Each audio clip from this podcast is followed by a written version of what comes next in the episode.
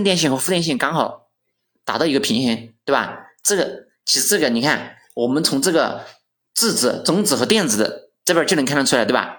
你看它任何东西，它只要达到一个平衡，对吧？你就看不出来它有什么区别，对不对？也能够看出区别的东西，它都是没有平衡的。没有平衡的东西，我们就能看出区别。它只要平衡的东西，你其实实际上是观察不出来的，对吧？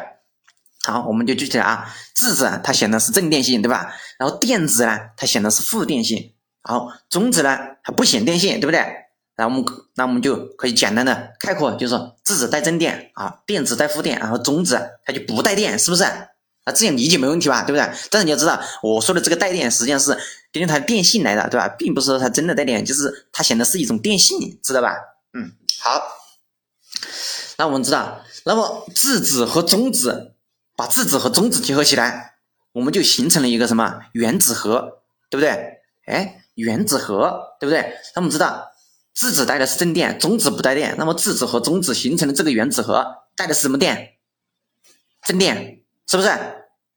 哎，那么电子是带负电，对不对？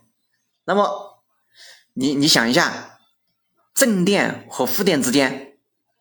会形会产生一个什么效应？是不是要形成一个电场？你想一下，你你想一下，正电和负电之间会不会形成一个电场啊？我们以前学过的啊，它两个相反嘛，对不对？它中间要形成一个场效应嘛？哎哎，我我这边就涉涉及到一个场效应了，对不对？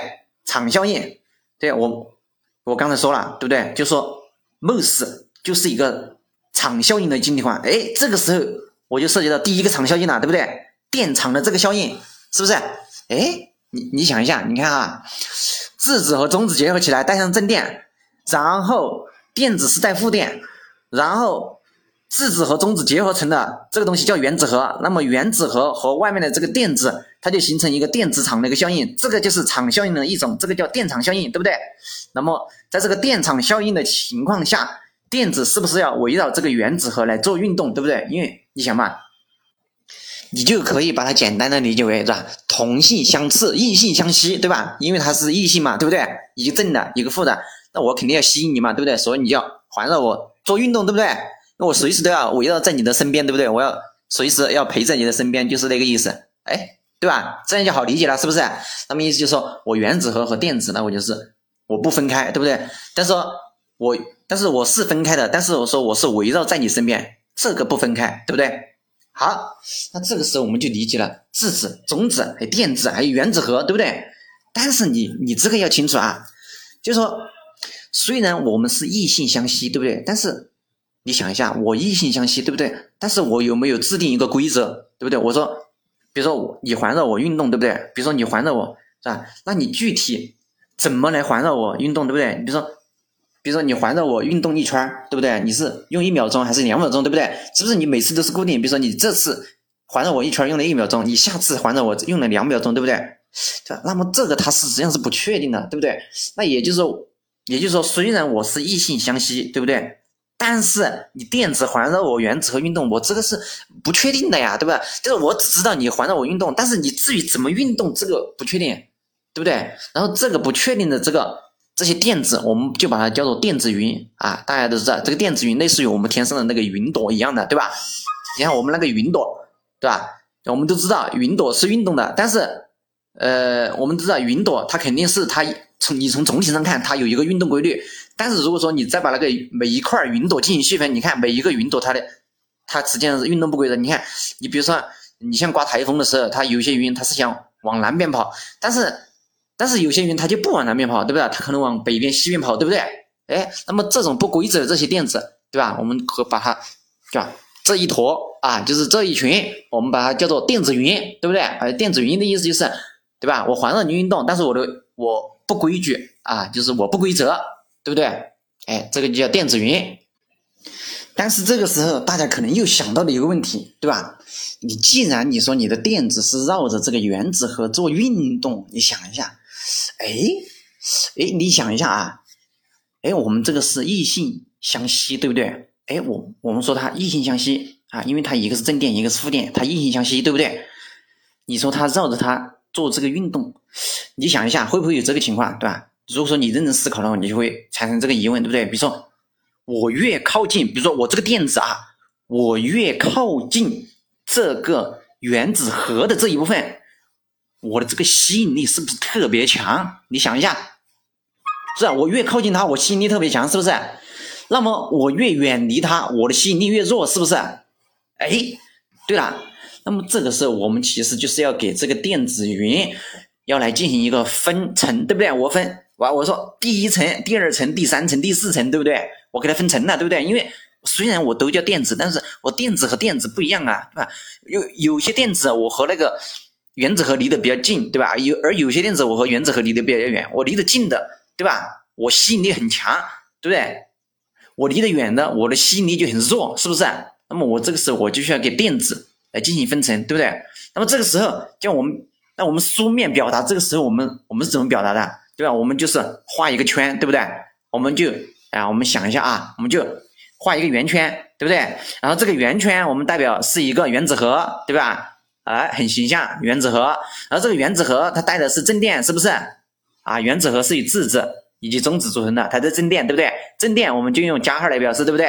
比如说，比如说啊，我说，呃，比如说它带了八个正电，对不对？那我就是加八，是不是？我就用一个圆圈把这个加八写在里面，对不对？然后如果说我是电子，对不对？那我电子是不是要分层，对不对？那我第一层电子我有一个，第二层电子我有三个，对不对？这就四个了，对不对？然后我第三层电子我直接写四个，对不对？对不对？也就是我三层电子，对吧？一个、三个和四个，对不对？第一层一个，第二层三个，第二层四个，对吧？至于具体是多少的话，这个的话，呃，它是根据每一个每一个呃，就是那个原料不同，它就不一样的。你比如说，呃，你像铜啊。铁啊，还有这些硅呀，它每一个材料它都不一样的。但是你说它具体每一个材料，它具体的这个原子核和这个电子它的组合到底是多少的话，这个你只能去就查一下那个，嗯，我们以前就那个叫啥，叫那个呃，以前有那个叫什么叫元素周期表啊，大家可能听说过这个东西啊，就你们学过了就知道元素周期表，它里面讲的就是这个东西，对吧？比如说啊，比如说我我一个元素，你要我们我们我们我们这个世界上啊，我们这个地球上，或者是我们这个宇宙里面啊，所有的东西都是由元素组成的，包括我们的身体啊，都是由元素组成的。比如说氧元，对吧？有金属，对吧？有铜元素、铁元素，对吧？反正各种元素组成的，对不对？每一个元素都可以把它用这个嗯。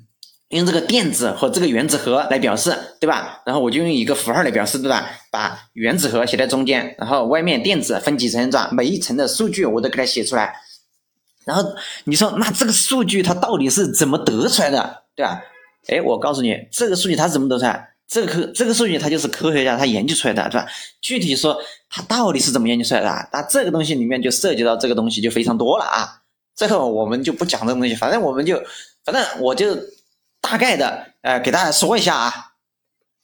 你比如说，我们经常使用的那个铜啊，大家都知道。你看，我们现在很多那个导线啊，都是用那个铜来作为导线，对吧？哎，那这个铜就是说，我们看到的是把我们看到的这个铜，它是一条线。好，那我们现在就是我们我们经常说点动成线，线动成面对不对？好，我们这个铜它是一条线。现在我们把这个铜把这里的线给它剪断，对不对？然后我们把它剪剪断。然后我们剪成一个点儿，对吧？就变成一个铜的一个点儿，对不对？然后我们再把这个铜点儿继续缩小，对吧？继续，是不是最后我们就深入到，就是跟我们前面讲的一样了，对不对？我们就看到了一个铜的分子，对不对？是不是？这样我们先把铜线啊，我们无限无限放大，是不是后面就就有铜分子？铜分子完了之后，就是不是就有铜原子，对不对？哎，对了，哎，那我们看到铜原子这一层的话，啊，这个时候。我们就看到铜，它到原子这一层啊，它有多少个质子？就是我们原子嘛，原子核由质子和中子组成的，对不对？那么铜它是有多少个质子呢？二十九个，对不对？但你说二十九个怎么得出来的？我说了，科学家研究出来的，对不对？怎么研究的？对吧？你有兴趣可以自己看一下，对吧？反正是科学家研究出来这个铜，它的质子数量它是二十九个。那么这二十九我怎样表示？我二十九个质子数量，我怎样表示？加二十九，对不对？质子带正电，是不是？我是不是加二十九？哎，对。那么你想，呃，那么我，那么，那么我们知道啊，铜它是它是一个什么东西？它是一个导体，对不对？你想一下，铜是一个导体。好，好，你想一下啊，铜它有二二十九个这个质子啊，它的质子数量是二十九个。那我们说，围绕质子运动的，围绕原子核运动的，对吧？质子和中子组合成原子核啊，围绕这个原子核运动的是什么东西？电子。也就是说，在铜的外面是不是还有电子在运动？哎，那么这个电子它是不是有吸引力大的，有吸引力小的，对不对？那我把这个给它分成，对不对？那这个时候我们分成啊，分成的是四层啊。至于为啥是四层，对吧？又是科学家。研究出来的，对吧？怎么研究的？你又得去问科学家了。这个东西，反正是科学家研究出来，这个就得分四层。反正是他把所有的呃铜周围的这些电子研究了一下，对吧？就给它分成四层，对吧？因为每一层呢，它的电子的这个吸引力大概都是相当的，对吧？然后第一层它有两个电子啊，第二层它是有八个电子，然后第三层是有十八个电子，最后一层它是有一个电子啊。这个就是铜的结构啊，铜的结构就是说我二十九个质子。我二十九个质子对应二十九个电子，然后二二十九个电子里面我分，然后这二十九个电子里面我分成了四层，对不对？然后第一层有两个电子，第二层有八个电子，第三层有十八个电子，第四层有一个电子，是不是？是不是？我二十九个质子就对应二十九个电子，对不对？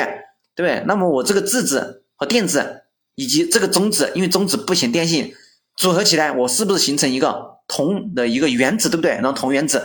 我继续组合不同的是吧？n 多个铜原子组合，我就形成一个同的一个点，对吧？然后我点不同的，我很多点组合就形成一条线，是吧？我线不停的组合，形成一个面对吧？哎，我们到了线这一步，到了点这一步，对吧？我们就能眼睛就能看得到，对不对？但是我把这个点继续往下拆分的话，你就眼睛就看不到了，因为太太小了吧，对不对？哎，但是你看不到，不代表不代表这些科学仪器看不到，对吧？你发明这些科学仪器的目的是干啥？不就是为了？对吧？把它具体的这个分析出来嘛。好，这个是铜，大家可能注意到了啊，对它这个铜的构成是怎么构成的？二十九个质子加上二十九个电子，然后并且这二十九个电子分成四层，最外面的一最外面的一层只有一个电子。哎，大家我们都知道啊，最外面的电子和质子的那个吸引力是不是最弱的？大家想一下，是吧？对吧？因为它在最外面嘛。那么，哎，大家。你就可能想想到一个问题，也就是说，虽然我看着最外面有一个电子，但是这个电子，你说它会不会运动？肯定会运动嘛！而且它这个运动，而且极有可能脱离这个质子啊，极有可能，因为吸引力太弱了呀。就比如说，哎，你在地球上，我有重力，对吧？我一时半会儿我跳不高，对不对？但是我到我跑到什么，呃，什么那个太空里面，对吧？没有重力的，我一跳就跳很高，对不对？那也是一样的，对吧？你吸引力弱了，我一跳就会跳很高。那么这个这个电子，对吧？虽然它还是和这个质子产生吸引力，对吧？它有吸引力，但是这个吸引力实在实在是太弱了，就是我能吸引，但是太弱了，对不对？也就是这个电子，只要我外面给它啊施加某一个力，你说它这个电子会不会就马上就跑了？你想一下，是不是？对。哎，那你说我能不能利用最外面这一个质这一个电子，来把来在这个铜上面做文章？你想一下，可不可以？可以。哎，那我们平时见过最多的就是用铜来作为导线，铜作为导线，其实利用的就是最外面的那一个铜的那一个电子。哎，大家就可能。觉得哎，你怎么利用最外面层电子？它为什么你利用最外面的那一个电子，那个铜，它就能当成一个导线了吗？它这样的，你比如说啊，呃，我我们这样的，你像啊，我们质子带的是正电，我们电子带的是负电，对不对？如果说我的电子，我由于一个外力，我让最外层的，我让这个铜的最外层这个电子脱离了，你想一下。那我这个铜现在就是不是显正电性？是不是？因为我铜有二十九个嘛，对不对？我二十九个质子，我那我我有二十九个电子，但是我现在有一个电子，我由于受到外面的某一种力量，我把它拉走了，对不对？那实际上我现在只有二十八个电子了，对不对？但是我质子有二十九个啊，我质子带的是正电，我二十八个电子带的是负电，对不对？我负电只有二十八个，我正电有二十九个，你想谁赢了？质子赢了，对不对？那你看，那从整体上来，这个铜显什么电？显正电性还是显负电性？没错，这个铜它就是显一个正电性，对不对？它既然显了一个正电性，对不对？如果说当铜显一个正电性，那我在外面接一个负电的，对不对？显负电性的，它这个电子它是不是要进行移动，对不对？那么在这移动的过程中，实际上就形成一个电流，对吧？电流它就是这样来形成的。听到这里，大家肯定就一下子就马上就豁然开朗了，对不对？马上就明白了，是不是？哎，原来电流就是这样来得到的，是不是？哎，你想一下，我我我假设啊，比如说我再形象一点啊，假设我现在用一根，呃，我现在用一个铜啊，用一根铜线啊，铜线，我假设你就把这个铜线看成是一个铜原子，哎，这个怎么理解？就说。铜线它是有很多原子构成的，对不对嘛？对不对？就是我就把这个铜线看成是一个铜原子，或者是你就直接说它是一个铜原子，对不对？我用一个铜原子